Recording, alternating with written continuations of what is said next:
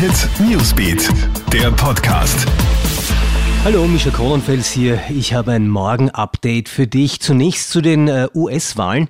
Da könnte es heute noch eine Entscheidung geben und zwar, da sind sich einige Medien in den USA bereits sicher, zugunsten von Joe Biden. Er hat vor wenigen Stunden das gesagt. And now, after a long night of counting, it's clear that we're winning enough states nach einer langen Nacht des Auszählens werden wir es schaffen, die 270 Stimmen zu holen, sagt Biden. Donald Trump hingegen hat bereits durch seine Anwälte in insgesamt vier Bundesstaaten Rechtsmittel eingelegt. Er will dort einen Stopp der Auszählung bzw. eine Neuauszählung erwirken. Über der Heimatstadt Joe Bidens in Wilmington im US-Bundesstaat Delaware gibt es seit kurzem eine offizielle Flugverbotszone.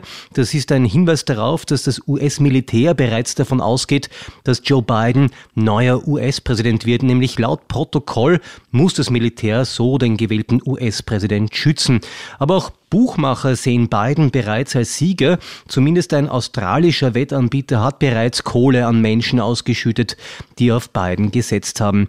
Einige Bundesstaaten sind immer noch nicht ausgezählt. In den verbleibenden führt Biden aber oder holt zumindest enorm stark auf. Jetzt noch zu den Entwicklungen nach dem Terroranschlag in Wien. Da wird es heute einerseits viele Trauerveranstaltungen geben im Parlament und auf den Straßen Wiens, initiiert von muslimischer und jüdischer Glaubensgemeinschaft. Und natürlich wird im Parlament darüber diskutiert, wie man in Zukunft mit Gefährdern umgehen soll. Bei dem Wien-Attentäter hat es sich ja um einen einschlägig vorbestraften Extremisten gehandelt, der die Tat ja sogar im Netz angekündigt hat. Und es muss sowohl juristische Nachschärfungen als auch strukturelle Änderungen geben.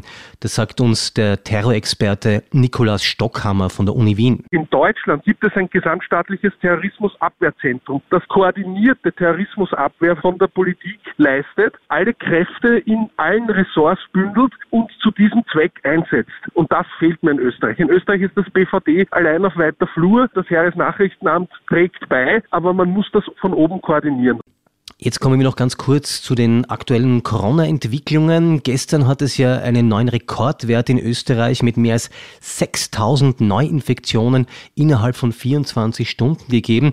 Und jetzt tut sich eine neue, sehr, sehr unangenehme Front auf. Und zwar gibt es offenbar eine neue Mutation des Viruses, der bei Nerzen entdeckt wurde. Äh, in Dänemark müssen deshalb Millionen Tiere notgeschlachtet werden, bevor diese Mutation auf den Menschen überspringen kann. Es geht um rund 17 Millionen Tiere, die nun getötet werden müssen. Dänemark ist übrigens der größte Exporteur von Nerzfällen.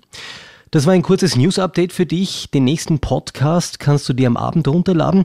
Dazwischen alle Infos für dich natürlich auf kronehit.at. Bis dann. Krone Hit Newsbeat, der Podcast.